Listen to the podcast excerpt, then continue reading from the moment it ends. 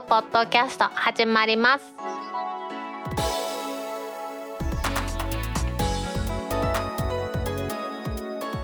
2021年7月23日タックポッドキャスト第152回目の始まりです。この番組は天王寺アップルクラブの大道とコメントのコーナーからはタックメンバーの北尾姫とお届けします。今日のオープニングはアップルの話題でも Mac の話題でもなくてですねマイクロソフトが月額制クラウド PC Windows 365を8月に提供開始。Windows 11にも対応という PC ウォッチからの記事を取り上げたいと思います。マイクロソフトは日本時間の15日未明販売パートナーなどを対象にしたカンファレンスに先立って報道発表を行いまして SaaS ソフトウェアアズアサービス型の仮想デスクトップであります Windows 365というものを発表しました。もともとマイクロソフトは AVD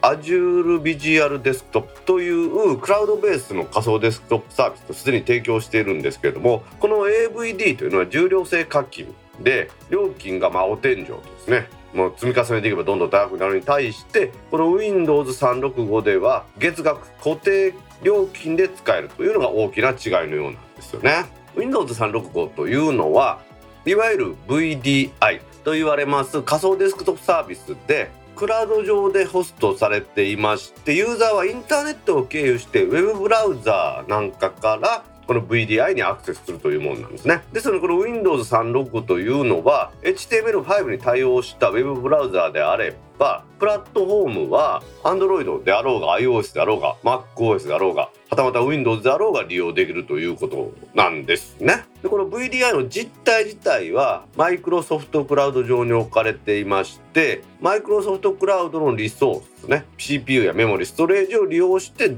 動きます。画面はサーバー上でエンコードされていますので動画としてユーザーに配信されるようになってますねなのでもしもフル HD の解像度で使うということであれば 1080p の動画がカクカクせずにスムーズに再生できるぐらいの回線速度が必要ということですね。ということは YouTube なんかで1080のやつですねこれがカクカクカクって動くようでは困るということですのでちょっとその辺はね回線がしっかりしたものがないとダメだし集中すると難しくなるとかっていう可能性もあるのかなと思いますがキーボードとかマウスこの基本的な操作ができるのは当たり前としましてそれ以外に自分の手元にあります USB デバイス USB カメラとかメモリーあとはマイクなどにアクセスする場合はプラットフォーム上の Web ブラウザがそうしたデバイスへのアクセスに対応している必要がありますよということですね。マイクロソフトのエッジだとか Google の Chrome は対応してますのでそういった環境が整っている人はローカルのウェブカメラやマイクなどを利用しての電話会議っていうのもできますよと。でパスワードについてはピンだけじゃなくって Windows 10でサポートされてます多段階認証というものも利用可能だそうです。これは私ちょっとわからないんですけれどもまあ、セキュリティが高くなるということなんでしょうね。リソースはクラウド上のものを使うということですが、そのリソースは契約者側で設定することが可能で、CPU、メモリ、ストレージの構成を選ぶことが可能になってます。CPU は最大で8コアまで、メモリは最大 32GB まで、ストレージは最大 512GB まで選べます。OS はサービス開始時点来月8月の時点では Windows 10のみですけれども今年中に Windows 11が一般提供になったら Windows 11も選べるようになると。もちろんですね、ワード、エクセル、パワーポイントとかと言いましたオフィス系の MS が提供してます一般的なアプリケーションもインストールできます。でもですね、Windows 365にはオフィスアプリは含まれていないので、別途マイクロソフト365などの契約が必要のようなんですね。ここはちょっと注意かなと思いますよね。まあ、冒頭にも言いましたけれども今回のこの Windows365 というものの素晴らしいところは SAS 型ですねになってまして WindowsOS のライセンス上も全て含まれてると。そしてそのクラウドを使うのも全て含まれてユーザーあたりの利用料金というのは固定で CPU やメモリストレージャーの選択によってまあ多少料金はですねどれだけのリソースを使わせてもらうかっていうのは変わってくるんですけれどもユーザーがどれだけ使っても固定料金ですので個人で仕事やられてる人だとか中小企業なども使いやすくなると思いますしユーザーごとの料金だけでできますから例えばデザイン事務所さんである環境で使ってもらいたいという時に新しい従業員ですね半年だけ3ヶ月だけこのプロジェクトが終わるまでっていう時なんかも結構柔軟に増減ができるということでメリットはあるんでしょうね。ただねその割にはマイクロソフト365とは完全に独立した料金体系になってるみたいですし現状でマイクロソフト36を契約しているユーザーに対してなんか割引の料金体系があるというわけでもないのでそこはなんかね不親切なんじゃないかなというふうに思うんですよね。それに対してですね Windows 10まあもなく来編されます Windows 11これのライセンスが入ったパソコンで利用しますと Windows ハイブリッドベネフィットという Windows 36のクラウド PC としても使う場合に利用料金が安くなるということが行われるそうです。要はローカルで走ってる OS が Windows だった場合、まあ、それとクラウド上で使う OS も両方 Windows だったら、まあ、それはちょっと2つライセンス料取るの申し訳ないからちょっと安しましょうか？というような感じなんでしょうね。この Windows 365来月からサービスが開始されるということなんですけれども今ですねこの配信の時点でまだおいくらぐらいになるかという正式な発表は出てないんですよね。まあ、定額制あることは発表されてるんですけれどもすでにね日本語でも専用ページがありますのでそこを見ていただいてこまめに見ておけば価格の発表とかもあるのかなとは思うんですよね。いやしかしすごい時代になってきましたよね。現状でねこのインフラがだいぶ整いましてクラウド上で動かすサーバーとかこういう値段もだいぶ下がりました。しかもネットワークですね。これもだいぶ増強されましたので今回の Windows 365このお話であります VDI というものを使いましてですねバーチャルデスクトップですよ。これを使ってやるというのは安全性の問題からもいいんじゃないかなと思うところはあるんですよね。例えばノートパソコンの中にいろいろですねデータが入ってたりするとそれはそれでなくしたりした時怖い。でねログインとかも簡単にローカルだったらされてしまう可能性があるそれに対してこのクラウドでやりますと安全性も高くなりますしね認証というものをしっかりすれば外部の人間に入られるということもないと思いますのでね。こういうところから今からのこの時代ですねクラウド PC というものに主流は移行してくるのかなという気はするんですよね。手の内アップルクラブ我々がアップルユーザーとしてやってますユーザーグループですがこのユーザーグループで推奨してるのはもちろんアップル製の製品なんですが個人が使うということであればアップル製のものですね。これが私は大変優れてると思いますがビジネスユースとなりますとやはりこの MS の方に軍配があるかなというふうに思うんですよね。そういう意味では様々なソリューションいろいろな企業のニーズに応えるこの Windows365 ですね。これから企業が使用するものの種類になってくるのかなと思います。それではタックポッドキャスト2第152回始まります。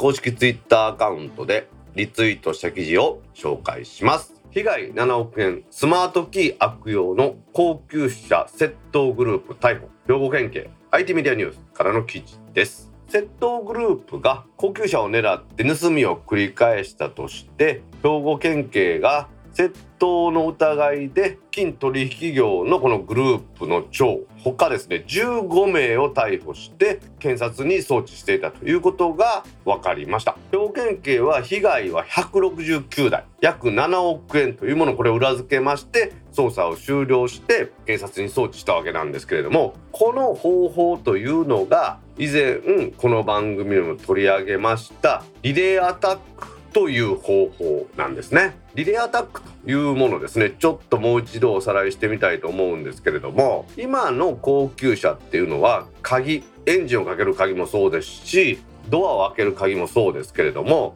その鍵が鍵がね差し込む鍵じゃなくって、まあ、電波が出るものになってますよね。これをスマートキーと言うんですけれどもこのスマートキーは便利ですよね。ポケットとかカバンにこのスマートキーさえ入れておけば運転席のドアノブのところに手をパッてやっただけロック解除されてでドアが開いて。そしてそのままの状態でエンジンボタンを押したらもうエンジンエンジンスタートってボタンでかかるんですよね。スマートキーとこれ車の本体には電波を出し合うというそして電波を感知するという送受信機があって車ごとですねペアリングされた車の本体とペアリングされたスマートキーごとに暗号化されて、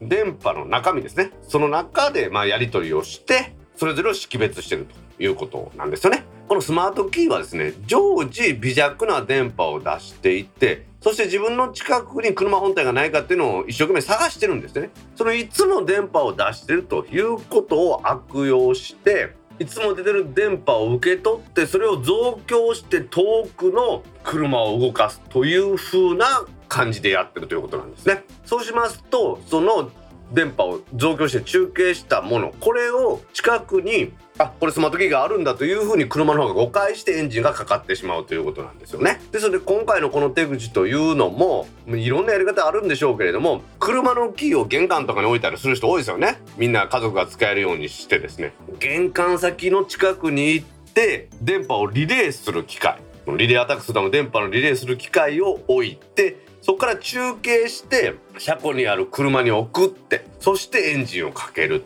というふうなことをやってるんですよね。で盗んだ車は静岡県内の工場で車台番号ですね車体の番号フレームに書いてある番号を変えた後で国内で中古車としてまあ売ってしまってやってたようなんですよね。やはりこの高級車というものは今ほとんどがのスマートキーで開きますしこのスマートキーがイモビライザーというですね盗まれないような仕組み毎回これ暗号を変えたりだとか複雑なことをできる仕組みなんですけれどもこの仕組みがあるのでみんな安心してしまってると思うんですよね。じゃあどうしてこれをねリレーアタックから自分たちを守ればいいのかというのはいろいろやり方があると思うんですけれども一般的に一番簡単と言われているのは電波を遮断することができるケース。これにスマートキーを入れておくと。いうことなんですね。スマートキーから出る電波って微弱ですからそんなわざわざ電波シールド箱とかですね高級本当に電波が出てはいけないような機材があったりしてそれを運ぶためのケースとかあるんですけどそんな高級なする必要はないです。物の本で調べてみたらお菓子のカンカンとかですね。あれでも十分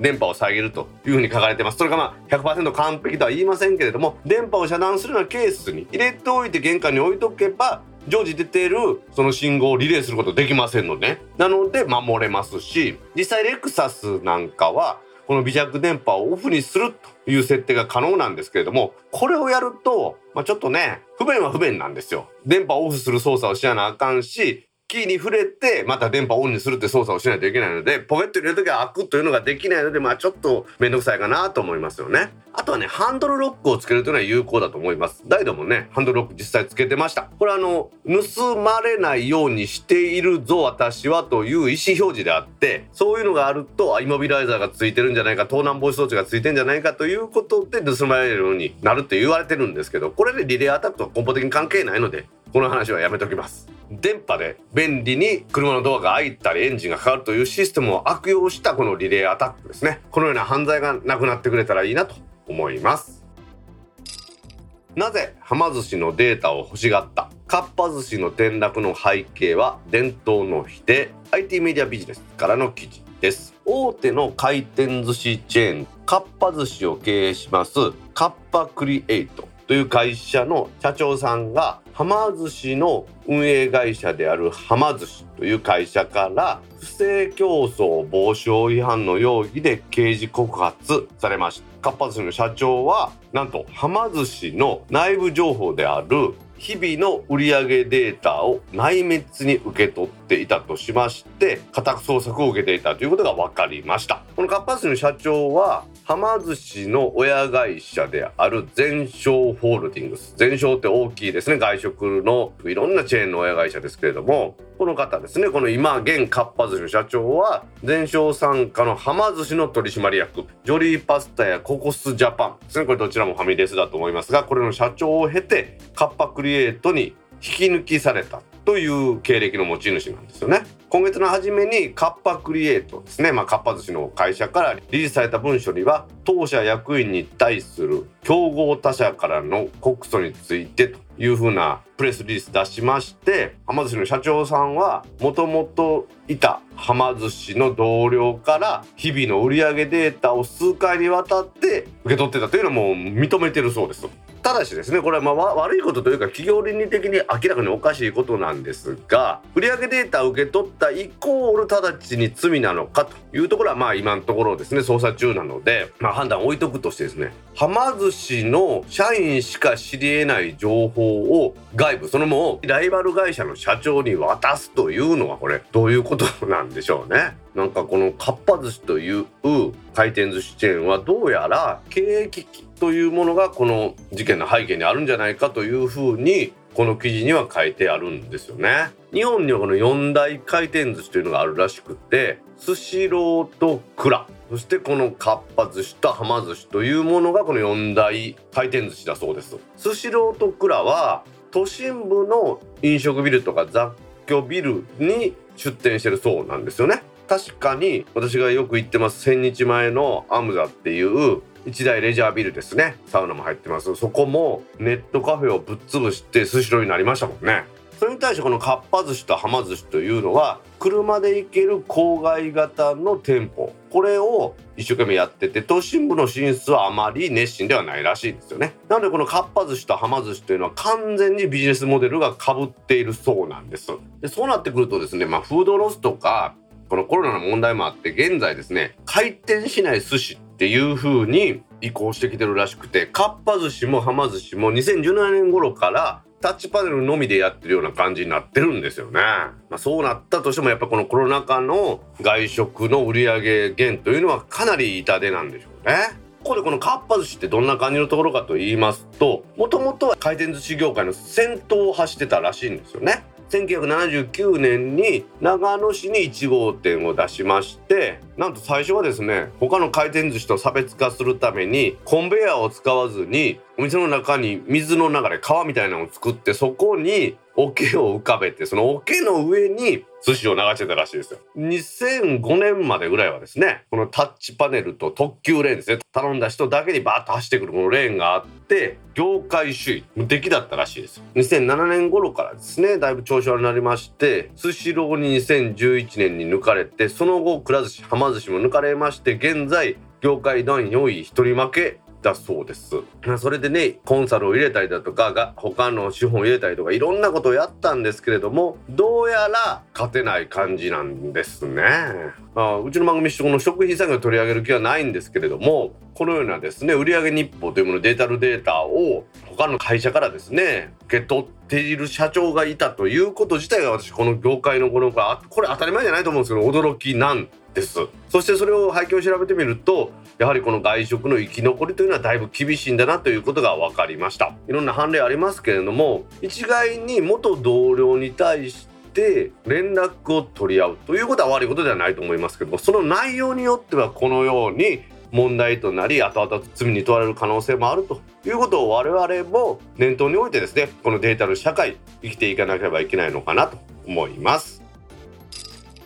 マグセーフバッテリーパックはモバイルバッテリーではなく充電機能付きバッテリー拡張という考え方。ゴリミーさんからの記事です。アップルから突然発売されました iPhone12 シリーズ用のマグセーフ対応バッテリー。マグセーフバッテリーパックはちょっとお値段も高いので費用対効果が悪いんじゃないかというふうにゴリミーさんの記事は書かれています。他社製のですねサードパーティーが出してるものの方が容量も大きいというふうなことがありますよね。ただしですね iPhone12 シリーズに隠されていました双方向ワイヤレス充電機能というものがこれをセットすることによって使えますので 27W 以上の電源アダプターに接続しますとマグセーフ充電器としてですね iPhone がこのマグセーフ充電器として使えるということなんですよね。まあただしこのゴリミーさんの記事に何度も書いてますが11,800円という価格があまりにも高いんじゃないかというふうに書いてありますね。確かに1万1800円は高いですよね。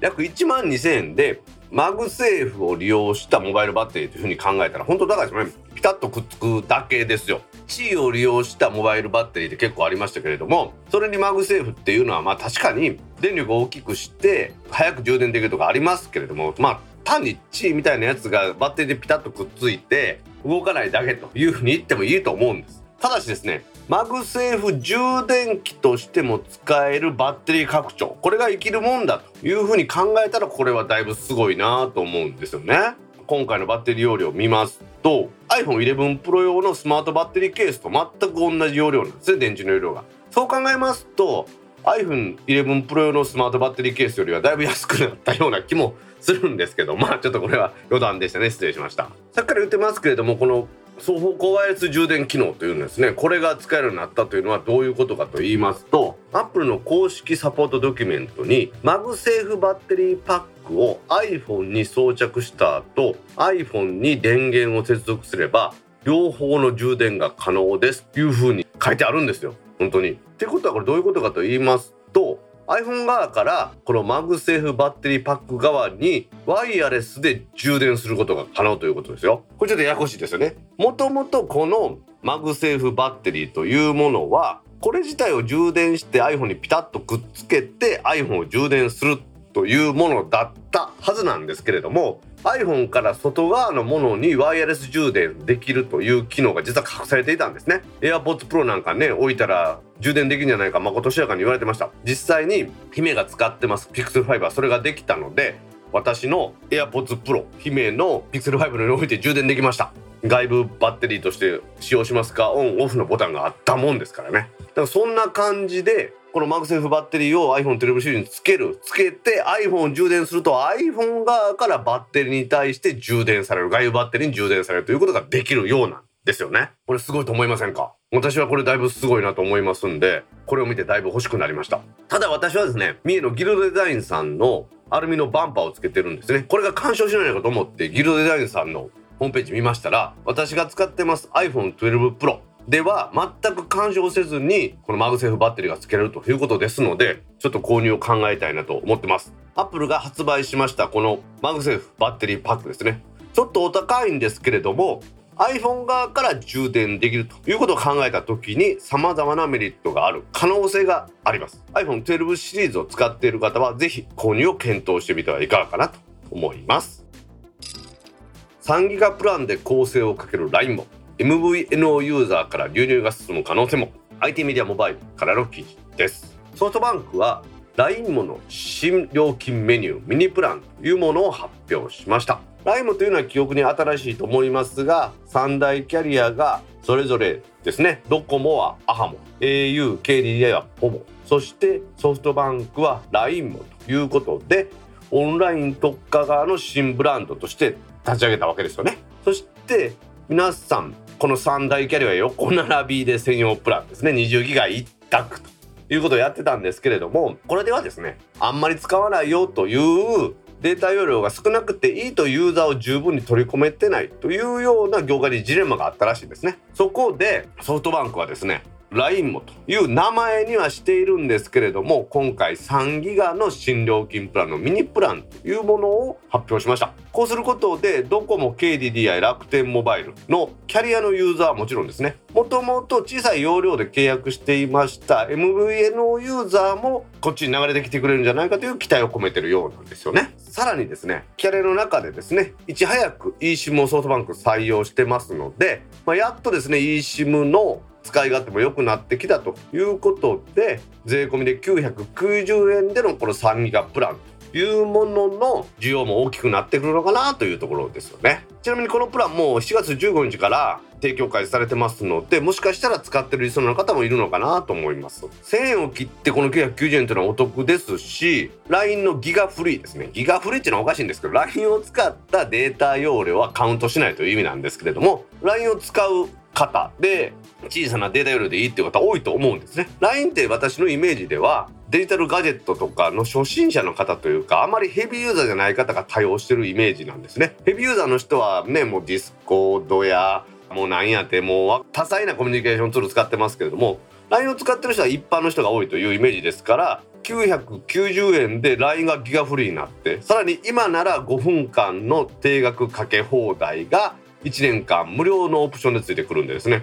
これもいいのかなというふうに思いますよね。しかしソフトバンクですね。3ギガで990円ということでだいぶ低価格で打ち出してきたというのはソフトバンクらしいですね。楽天モバイルにかなりやられてましたので楽モバやっぱりねこの衝撃の料金プランとかどんどん出してきましたんでそこにですねこのソフトバンクらしい衝撃があるこう業界にガツンと衝撃を与えるようなプランを出してきたというのは私はこれ素晴らしいというふうに思いますよね。だってこれ大手キャリアですよ。大手キャリアで3ギガで990円ってこれすごいじゃないですか。だって IIJMU のギガプランは2ギガで858円ですよ。4ギガが1078円ですからこのちょうど間ですし OCN モバイルの3ギガプランは990円で LINE ものこのミニプランと同じですよね。1ギガ超えて3ギガまでが1078円でしたっけ？の楽天モバイルともここにも対抗してくるという意識が見え隠れするというところですよね。あとはすでにですねソフトバンクが傘下に収めた LINE モバイル。こっちからの契約の移行。これ我々ね通信の業界では巻き取り巻き取りって言うんですけどもこの巻き取りも期待してるんじゃないかなというところがあってなんかソフトバンクのね様々な人が見え隠れするんですが私はこれ手放しに3ギガで990円というのが大手のキャリアが出したというのは素晴らしいと思いますしもちろん LINE もですから 5G もエリアが広がってくればどんどん使えるということなんでこれは今回かなり契約したらお得じゃないかなというふうに思いますね。各キャリアですねオンラインプランは20ギガのデータが横並びだったこのオンラインプランにソフトバンクがミニプランということで3ギガのプランを909円で出してきたというお話これを見習って各キャリアもですね出してくるかもしれませんが料金をシンプルにするという観点からはですねまたこの整理も必要だなと思いますのでねこれからの動きに注目したいなと思います。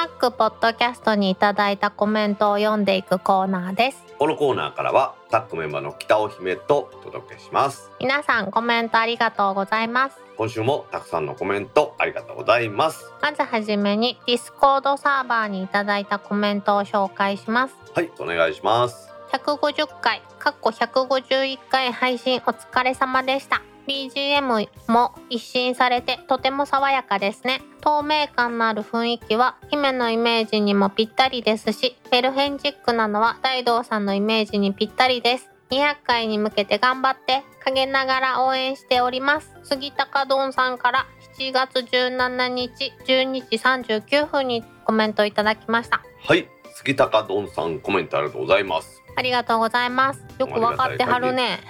分かってありますね。メルヘンチックなのは大道さんのイメージにぴったりですだって私メルヘンチックな方ですからね。うん意外とね意外と女子なとこあるよね。女子なところはないし男ですから。女子的な？生ビールが好きなところとか。それはそれはサラリーマン共通やろ。男女関係ないやろ。今もかかってますけど姫のイメージには常にぴったりな曲が選ばれてまあわしのセンスかなと思ってます。選曲センス。いやトルキシさんの作曲力やろ。あまあまあ。まあそれはもう大前提ですよ。それは当たり前としてですね 人の手柄を奪うな。まあ。大先生の手柄やからね。にゃんこ先生みたい的な。月高丼さんから200回に向けてってことですから200回に向けて頑張りますよ。はい。ね姫もだんだん年取りますけど。いらん情報ちゃうか？みん私も年取るけどみんなも同じだけ年取るからね。そこんとこ忘れてもらったら困るよ。めっちゃ怒ってるし。いやいや私だけが年取るみたいな言い方やん今の。すいませんでした本当に申し訳ありませんでした。私の毛根は生きとるし。まあねそれもいつまでもつかな。えふっさふさやで？いやまあふさふさやとは思いますけどね。あんまり興味もないみたいなんでいいです。はい。はい。というわけで杉高堂さんコメントありがとうございました。ありがとうございました。続きまして新しい音楽いいですねコメントコーナーの音楽は姫の素敵さが表現されているという感想に全く同感です。ひろふわさんから7月16日にコメントいただきました。はいひろはさんコメントありがとうございます。ありがとうございます。ほらわしの感想に関してひろはさんから褒めが来たでなんかまた大先生の手柄を奪ってる気がするんやけど 大丈夫かね？いやいや、まあ、何でも言いますよ。トルキスさんの作っていただいた曲が素晴らしいというのは大前提でそこからちゃんと言わなわからんやろ？まあなるほど。まあまあそうですね。だから新しい音楽は素晴らしい。トルキスさんの曲は素晴らしい。で、はい。姫の素敵さが表現されているという感想は私の意見ですか？らどうですか？だってもうなんかいつも以上に滑舌悪いもんね。で 私あの今日調子悪いから酒飲まんと今カルピスソーダ飲んでますからね。いやーカルピス問題ってさあるよね。濃いめ？薄め？いや私おすすめですあえどっち？自分で作る派？もう出来上がったの飲む派？自分で作る派ですあーやっぱりそうだよね。濃いと飲めないんでですね甘すぎて。うんうんうんうんうんうん。えトルキスさんの曲の話じゃないんですか？うわなんかちょっとした屈辱やわ。おほほほおほほほほほ。まあひろはさんね本当いつも聞いていただいてありがたいし今回もねこのディスコードサーバーにコメントいただいてますけど楽曲を提供していただいたトルキスさんにまず感謝。そしてそれに関する皆さん感想いただいたことに感謝したいと思います。私の素敵さにも感謝してくれる。まあ、姫の素敵さは ちょっと待って。自分で言ってだいぶ恥ずかしいからちょっとだけ待って。姫の素敵さに関しては私常に褒めちぎってると思いますよ。どうですか？あそうっすね。そうっす。そうっすよ。そうっすよ。リスナーさん以上に褒めちぎってますよ。まあほとんど本編ではカットしてますけどね。ずるいよね。ずるいよね。何が何が？本編ではほとんどカットしてますけどねって。何何何がずるいの？あたかも本当に言ってるみたいな言い方。ねちょっと待って本当に言うとるがな？おい。怖いわ怖いわそういう誤解を招く発言をやめていただきたいと思いますひろはさんコメントありがとうございました。ありがとうございました。続きまして本日浜松から山梨へのドライブ中に拝聴しました。ゆうちょ銀行の件ですが昨年老人ホームへ転居した両親の家の片付けをしているのですが出るは出るは大量の効果が地方銀行や信用金庫は効果は ATM で50枚までは無料。ネットで調べたらゆうちょ銀行は何枚持って行っても無料と知り5回に分けて大きなビニール袋8袋10万円以上入金しました。見ていると処理をする時に汚れた効果はエラーになるは時々外国の効果が混じっていたりと毎回30分程度かかっていました。最後の入金の約1週間後に効果入金有料化のニュースを聞き家内曰くあんたのせいで有料化になったとゆうちょ銀行をよく使っておられる大道さんに大変ご迷惑をおかけしたことをお詫びします。ファットマックさんから7月16日にコメントいただきました。はいもう一ついきましょうはい、私もゆうちょ銀行さんは小銭を ATM で入金して減らすは時々やってます。だって財布重くなると大変だもの。で、この前ちゃんと50枚以内だったけどエラーが出てしまい ATM の機械が取り扱い中止になり焦りました日曜日だったので脇の電話してなんとかなったウォンバットさんから7月18日12時18分にコメントいただきました。はいパットマックさんウォンバットさんコメントありがとうございます。ありがとうございます。皆さん結構ね友情銀行の効果これの入金ってされてたっていうことなんでしょうね。うん。効果の ATM での有料化とか取り扱いの有料化っていうのも結構インパクト大きかったんですけどまあそれより大きいのは現金は全ての取り扱いで110円プラスされるっていうのがちょっとね先週のニュースで私は取り上げたんですけどね、まうんうん。あ、そういう時代になってきたんだなっていうことですよね。そうね。だって私が仕事始めた頃まだなんか給料も現金支給でしたけどうん。現金支給のところなんてないんじゃないですか？もう私働き始めてからずっと銀行振り込みやからね。ああそう。若い頃はもう30年以上前の話ですけど手書きの給料明細でしたよ 私手書きで手書きも見たことなもう今給料明細出ないですからね。いうんネット。そうネットですよね。もうすごい時代になりましたよね。そら現金で払もった手数料取られる時代にはなりますわな。うん。まあ、ATM をね使っての効果の入れるのもなんかエラーになることが多いので、う YouTube の ATM 書いてあって効果入れるんやったら窓口に来てくださいって書いてありますもんね、へえそうなんや。うん、でも間もなくその窓口と ATM の手数料変わるからうん。効果の取り扱いの。まあそうなると ATM に入れずに窓口に来てくれとも書けないんでしょうね。私未だかつてさゆうちょ銀行って使ったことなくて。あそうなんよ。うん。うん。いっぱい店舗があったのが便利やったからね。なんか楽天もほら、うん。友情銀行と一緒になってやってね、窓口のところに楽天モバイルのね SIM とか売ろうかっていうのをやってますからね。うーん一つの店舗の大きさが小さいんで窓口が少ないとかそういう不便さはありますけどね。うんなんかめっちゃ並んでるイメージやったそう昔そうそうそう。郵便局の ATM の数も少ないじゃないですか。大きいね銀行の支援やったら ATM も10何台並んでますけどうん。大きいとこでもやっぱり3つ4つね小さいとこだったら1つしかないとかありますもんね。商業施設に突然ゆうちょ銀行の ATM があるイメージ。ああそうやねあれは何なんやろね。もともとその中に郵便局があったとかそういうのの名残なんじゃないかなと思ってるんですけどね、う。ん、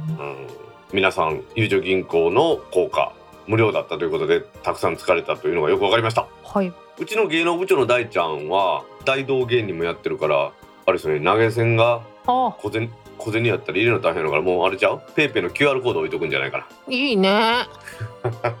大道芸人さんの投げ銭もそういう時代になるんでしょうね。はい。というわけでファットマックさん大本さんコメントありがとうございました。ありがとうございました。続きましてちょっと前まで日本通信 SIM のダブルスマートプランを使っていたのでピンクも利用していました。体組成計だけまだ手元にあります。ダブルスマートプランからピンク会員サービスを外したのが合理的みんなのプランですね。日本通信 SIM お得意の電話の利用しやすさとお得さを両立したとてもいいプランで安心して人に勧められます。萩山の一夜さんから1月14日にコメントいただきました。はい。萩山の一夜さんコメントありがとうございます。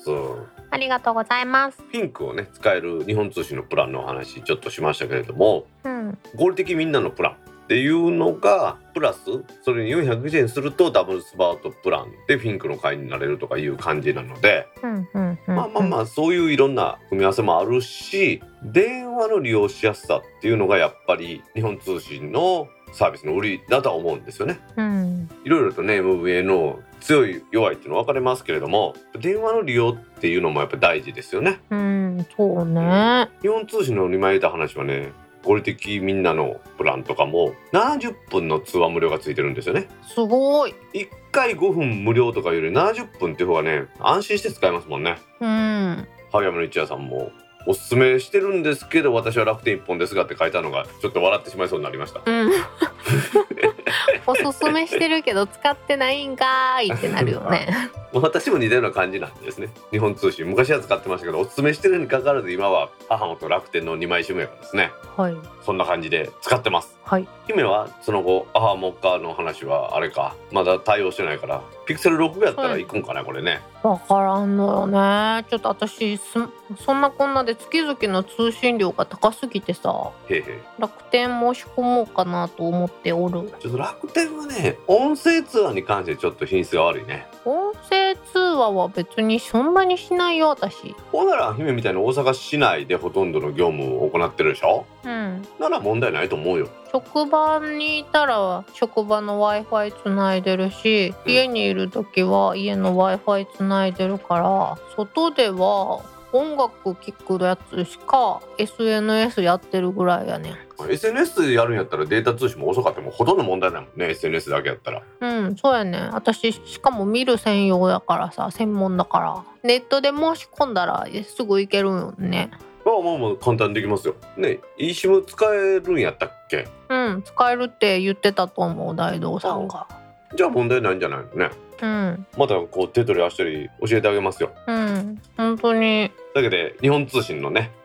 なかなか魅力的なものもありますので皆さんぜひご検討ください。はい。萩山の一夜さんコメントありがとうございました。ありがとうございました。続きまして、ツイッターでハッシュタグタックキャストとタック宛てにツイートいただいた中から一部を紹介します。はいお願いします。第149回の最後の方をなぜか再生し忘れてて再生してみたらおまけのコーナーを聞いて大変申し訳なく今後は姫が読みやすい文章を心がけます。ゆっくりもばっていってねさんから。7月13日8時3分にツイートいただきました。はい。ゆこまさんコメントありがとうございます。ありがとうございます。本当だよ。これねよろしく頼むよ。私まあまああのあの時も言いましたけど生駒さん全然悪くないと思うんですよ。え？誰が悪いの？姫がハマってなんか何度も同じこと言ってただけで。別によく考えてみたら普通のことしか書いてないんですよあれね うん、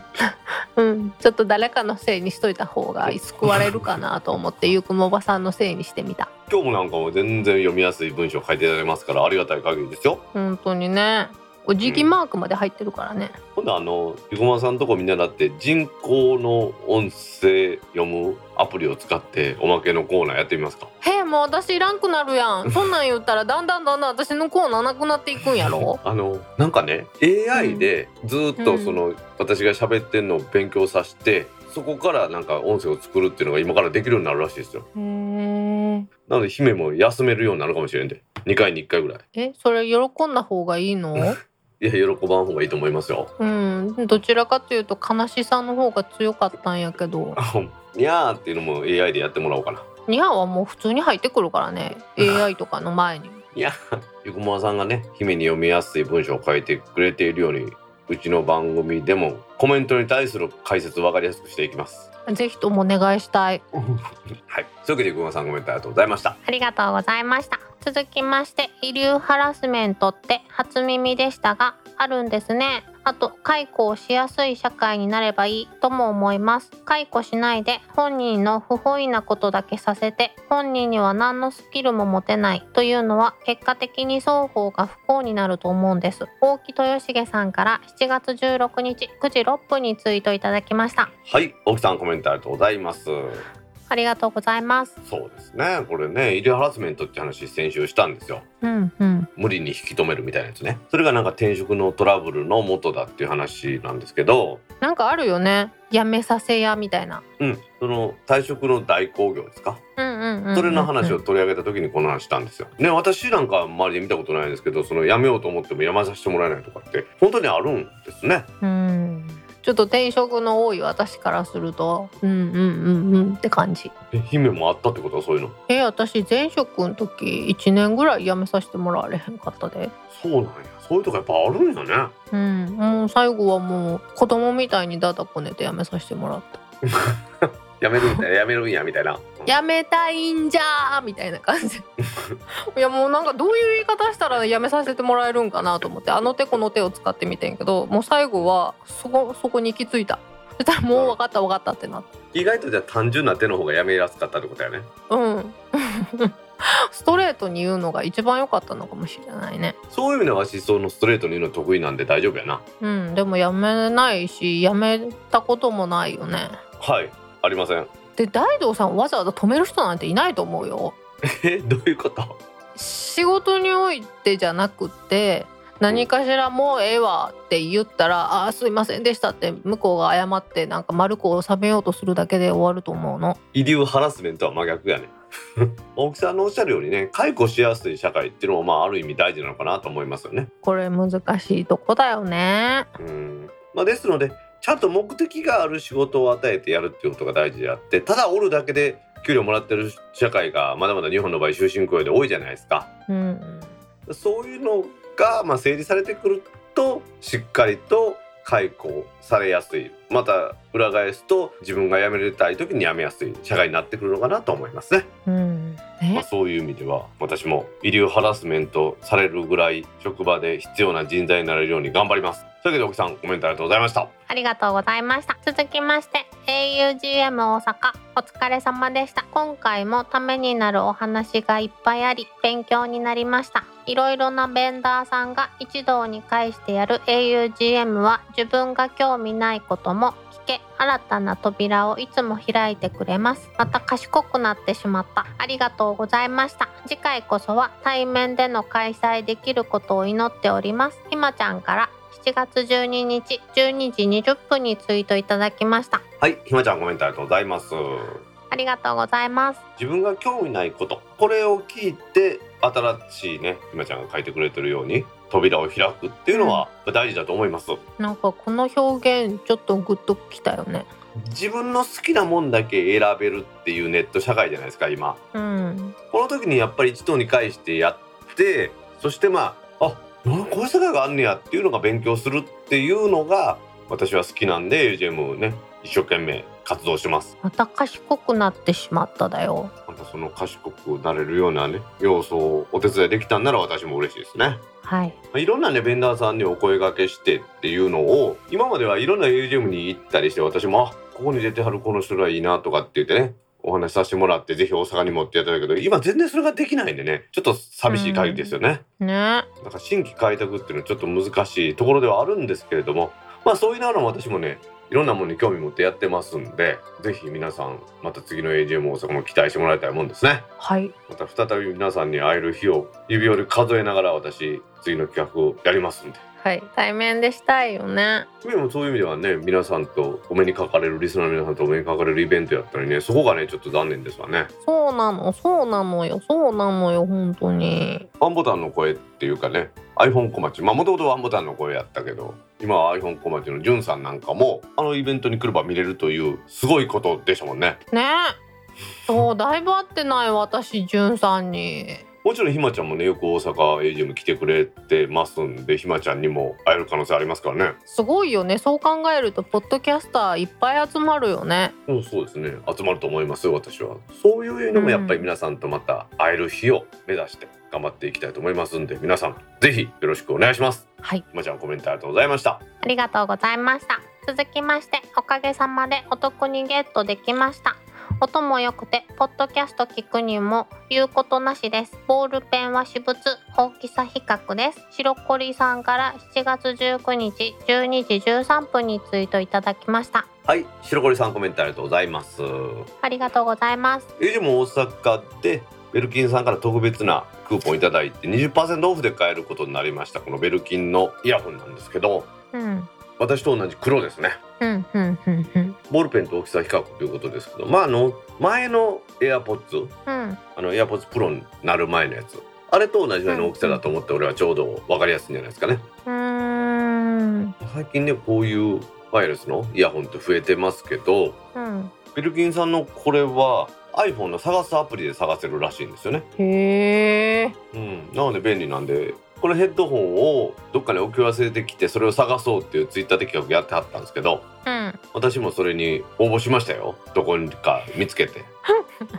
そういうの楽しくていいよね。これで見つけた方に抽選でこのイヤホンをプレゼントやったけど私買ったんでいりませんって書いておきました。主催者が当たりましたってね。まあ白堀さんもねこれでねお得にゲットできたっていうのは嬉しい限りですね。AJ も大阪ねさっきもちょっと言いましたけど対面でまたできたらもっとお得な情報皆さんに提供できると思ってるんですよ。はい。ですのでそれに期待してもらいたいなと思いますよね。いやーサービス額とかじゃなくてさプライスレスな情報をもらえるのがいいんだよまあねそれもね、うん、もちろんいろいろネットで流せない情報もありますから、ぜひぜひその時だけの情報を見てもらいたいなと思いますね。はい。白堀さんにはぜひこのベルキンのイヤホンでタクポッドキャスト引き続き聞いてください。はい。白堀さんコメントありがとうございました。ありがとうございました。続きまして新オープニングいいですね。発売されたら iPhone の着信音にします。もう販売されてるのかな？イクラムさんから7月18日22時36分にツイートいただきました。はいもう一つ行きましょう。はい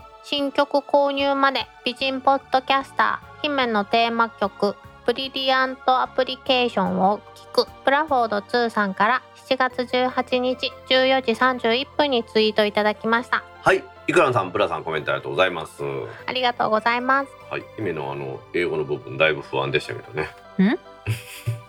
イクランさん新しいオープニングいいですねっていうことですがいいと思います、うんうんうん。でもう発売されてるのかなっていうことですけれども実はトルキスさんがこの楽曲をうん。音楽配信ではなくって音素材ですね。YouTube とかで使う素材として販売されてます。へえなので今までみたいに1曲200円とか300円とかじゃなくってその10倍ぐらいのお値段になるんですけどいわゆる音素材。皆さんが買って他のところで使えるという素材として売られてるようですね。あーなるほど。でそれをね、まあ、ちょっとトルキさんのホームページ見に行った時にうん。見とったらなんとうちのタックポッドキャストを再生するプレイヤーうん。これがトルキスさんのところのウェブページに設置されてました。おー。Spotify からのリンクでいわゆるでしょ。小さいプレイヤーがあってそれの再生ボタンを押したら番組流れたりするってあるじゃないですか。うんうんうん。うんあれ置いていただきましたトルキスさん。ありがとうございます。ありがとうございます。ですのでブラさん購入できますんでねぜひしてください。はい。今のところはこのブリリアントアプリケーションという前のコメントの150回までのコメントのコーナーの音楽を聴いてくれてるそうですはい。今回のコメントのコーナーはね姫にぴったりの曲を作っていただいて選曲させていただきましたんでねぜひブラさんお楽しみください。ブラさんブラさんコメントありがとうございました。ありがとうございました。続きましてゆうちょのメリットはほとんどなくなったな。ぁ途中から音楽番組みどりんさんから7月16日8時45分にツイートいただきました。はいみどりんさんコメントありがとうございますありがとうございます。先週はね初めての試みで姫とお話ししながら音楽を聴いてそれを流すというのをやってみました。はい。なんか音楽番組みたいになりましたよね確かにね。うん。ちょっと本当のラジオっぽくさ曲紹介も私がすればよかったなって思っとった。まあ、私としては BGM ストップ言ったら止まったのがちょっと嬉しかったですね。すべて私のさじ加減で失礼しました。はいでもねやっぱああやってこの BGM トルキさんの曲をメインでやるっていうのは初めての企画でやらせてもらったんで次のねもし201回からの音源もねトルキスさんにご提供いただけるようだったらまたああいう感じで紹介したいと思いますね。ねちょっとトルキスさんの感想もちょっとずつ紹介したいよね。久しぶりにトルキスさんにゲストに出てもらわないとダメかもしれないですね。はあ三人で三人でする？ここはタック副代表の柴さんも入れなあかん長なるなそれ。もうなんか別になに201点え？200.5とかになるんちゃう？長なるのは全然構わないのでいやまたやってみたいなと思いますんでね。はい。そうね音楽部長はそしたらいるね。はい。ゆうちょのメリットなくなりました。確かに。確かに。使ったことないけどなんか聞く限りではそうやろうなと思って。さっきのねディスコードでね詳しく話しましたけどまあそういうこともありますが時代の変化に合わせていくっていうのが金融機関の生き残り策なんだなと思いますねはい。というわけでみのりさんコメントありがとうございました。ありがとうございました。今週のコメントは以上です。皆さんコメントありがとうございました。当番組宛てのコメントは Apple Podcast アプリのレビュー Facebook ページのコメントタック公式ブログへのコメント Google コメントフォーム Discord サーバー Twitter のメンションハッシュタグタックキャストなどでお待ちしています。お待ちしてます。皆さん今週もたくさんのコメントありがとうございました。ありがとうございました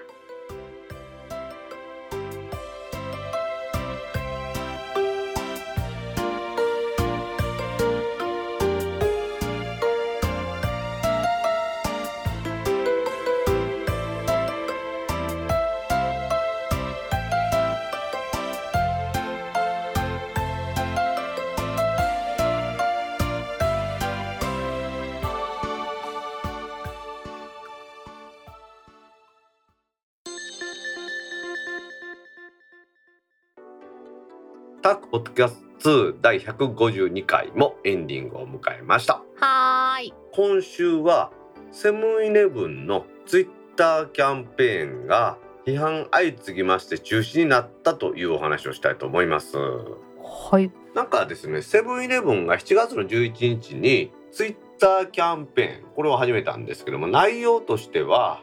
うん。セブンイレブン7月11日この日にですねうん無料クーポンをプレゼントする企画だったらしいんですね。ただしその応募するためにはその応募するツイッターアカウントと外部アプリを連携させる必要があったそうなんです。ほただその連携する際の要求される権限これが不適切だったんじゃないか不適切なんじゃないかというふうに批判が相次いでやめちゃったらしいですよ。うんうんもう11日セブンイレブンの次の日の12日これ以降ですね新規の応募を中止したらしいんです。うん。ツイッターの権限っていうんですか？その連携する時の権限というのはうん。なんか3つほどあるらしくて一番低い権限というのがリードオンリーってまあ読めるだけなんでしょうね。うん。んでリードライトっていうのがあってそれは閲覧許可とツイートの投稿とかプロフィール情報の更新とからしいんですよね。うん。それに加えてリードライトアクセスダイレクトメッセージ。これはさらにダイレクトメッセージの閲覧と送信も許可するということなんですけどその一番上の権限を要求してたらしいですよ。そのセブンイレブンアプリが。うーん。うん、ほんでおうやりすぎちゃうんかっていうことになったらしいんです。うん。なんかスパムアプリみたいな感じになったってことですね。扱いがみんなから見たら、うん、要はスパムアプリとかってそうでしょ。勝手に投稿したりとかするじゃないですか。ダイレクトメッセージ送ったりだとか、まさにそんな感じでこれ間違いなんじゃないの？設定が間違ってんじゃないの？これもしかして偽物アプリじゃないのっていうふうにみんな疑心暗鬼になったみたいですね。ほんで私はこれを見た時にああまたね外部のところに真ん投げするからこんなことになるんやと思ったんですよ。うん。違うんですねこれ。セブンイレブンの中のうん。システム開発部門がこのキャンペーンアプリの開発と設定をやってたそうですへえいやなんかもういろいろ突っ込みどころがありすぎていや疑問がいっぱいありすぎてな何からしてたらいいのかよくわからんのよけど。じゃあそれは姫専門家としてまず一つ目の疑問をお願いします。いやでもさ私そもそもツイッターの権限がこんなにあると思わなかった。こんなに緩いと思わなかった。外部のアプリとのその、うん。あれですか？連携に。連携の。うん。まあでも1個目のリードオンリーのやつはさうん。ツイートやプロフィールが閲覧できるだけやからアプリからさ。うんそんなん別によう考えてみたらさツイッターのアカウント非公開にしなければ見れるのは当たり前やから普通やで。うん。いやその3段階の一番最強のやつはそんなにできるんやって思えへん？あいやこれねボットとかを使う人なんかはここまで許可しないとダメでしょ。はあそうなんや、だって外部アプリでツイートを作成してもらってそれを投稿してもらうっていうのはここまでやらないとダメでしょ。そういうことか。そうですよそうですよ。なのでまあもうそれだから使い方次第なんでこれに自分が開発したボットというか自分がまあ書きたい情報を書き込んだボットと連携する人は必要なんでしょうけどどう考えてもこのセブンイレブンのキャンペーンでもらえるもんがまあしょぼいんですよ。朝日16茶と朝日ザリッチってあのビール？みたいなやつ？しかも安い方でしょ。うん。こんなんがもらえるのにそこまでの権限をやっぱり与えるのはおかしいもんね。うん。うん。うんうん、あその2つだけだったの？セブンイレブンの日なのに、いやなんか自分たちの日やのにさ他社製品を商品を渡すっていうことに 何とも思わないところがなんか愛社精神ないんかなって思うね。セブンイレブンの日にセブンイレブンの商品が来たっていう方がなんか次来年も頑張ってほしいなとか思い出したりせえへん？いやなんかもしかしたらあれですよ。そのこの朝日に協賛でセブンイレブンマーク入れてもらって出してるのかもしれないじゃないですか。そっかそっか特別パッケージなのかもしれないよねいやー、まあいいか 正直ね私最近コンビニ全然行ってないんですよ。うーんこんなキャンペーンやってるの知らなかったです。ツイッターやってたら流れてくるんじゃないの？いやそれがねあっという間に終わったんで流れてこなかったですね。へえ下手打ったんで。言い方よいやでもこれを見てね来年から7月11日はセブンイレブンに行ってなんかキャンペーンやってるのか見ようと思いました。朝日ザリッチがもらえるかもしれないもんね なんかでもセブンイレブンって前さあの JR 西日本の駅の中にセブンイレブンがあることが多かったじゃないですか。うん JR で通ってた頃はそこのコンビニに寄ったらなんかなんかちょっと買い物したらなんかくじ引いてくださいってようあったんですよね。セブンイレブンはよくくじやくじやってると思そうそうそう。でそのくじ引いたらなんかなんかビールか缶コーヒーみたいな感じで。ビールはさすがに職場に持っていくわけにいかんじゃないですか。ううん。朝からコンビニの袋の中にビール入ってたら怒られるでしょ。あーでも最近そういえばくじないかも、うん。こんな状況下やから触るのを控えてるからかな。うん。それで考えてツイッターにした可能性はあるんよね。そっか。じゃあしょうがないわ。まあしょうがなくはないんじゃない。その大体その失敗してるからね。何度も言いますけど。これ大成功収めてたんで姫のようにしょうがないよねやっぱり接触をなくすためにこういうのが必要なんだねって言うてるけど大失敗してますから。なんやったらちょっと朝日さんも巻き込まれて巻き込まれた感あるよね。で何でも言うけどこれ外部に丸投げしてあ失敗したよねってしゃあないけどこれ自分のとこで返してこれやからもうちょっと文句言うていくとこもないもんね。誰かのせいにするわけにもいかんしね。そうだねまあなのでこう速やかに撤退したというかねやめたというのはセブンイレブンとしてはいい決断だったんでしょうね。うん、でもセブンイレブンとかさ大手は自社で開発できる体制をつ整えつつあるっていうことなんだよね多分ね。そうね。セブンイレブンは以前にさセブンイレブンの独自の電子マネーみたいなのを作ってさうん、ほんで1ヶ月も経たんうちにやめたよね大失敗して いやでも引き際はさ素敵よね。そうそうなのでこういう意味ではこの対何？撤退する勇気というのはこの会社の中に伝統としてあるのかもしれんね なんかもうアプリ開発者もかわいそうだよね。いやいやこれはダメですってって言いながらいやこうこの権限で行こうって言ってやっぱり炎上したじゃんってなってるんだと思うんだよね。でもその企業風土っていうかねコンビニっていろんな新しい商品がいっぱい開発されて売れへんかったらさっとやめるじゃないですか。うん。だからそういう意味ではそういう企業風土なのかもしれないですね。一回やってみよう。やってみてダメだったら素直に謝ってやめようって考えてるのかもしれないです、あー。じゃあいい会社だ。まあ、そういう意味ではこれ一番巻き込まれたのは朝日かもしれんね。ね。ま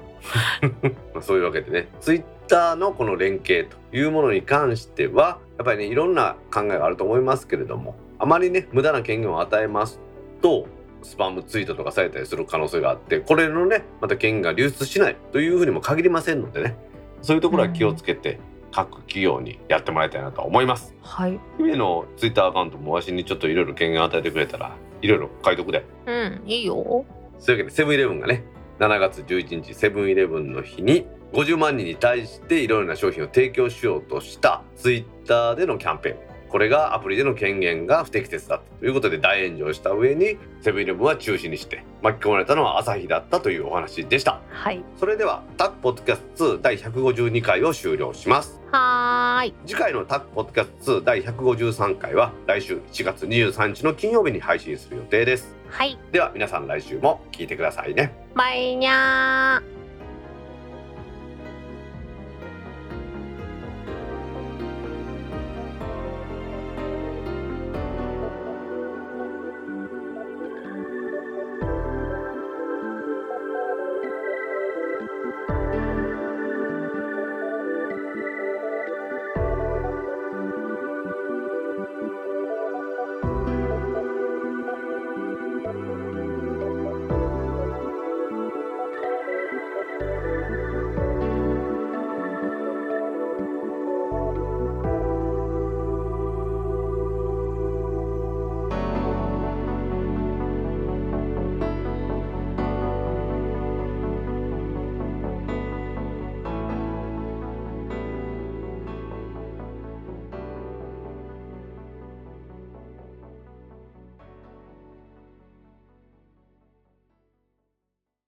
払おう思ったら手数料も取られちょっと待ってね手数料も取られますわなカリカリ言うとったで。あのもう一回いいですか？私が悪いんじゃなくて大蔵さんとこのにゃんこが邪魔してんで。なんかすいませんうちの子が邪魔したみたいで ちゃんとこれおまけのコーナーで使わせてもらいますんでえー、ちょっと言っちゃって。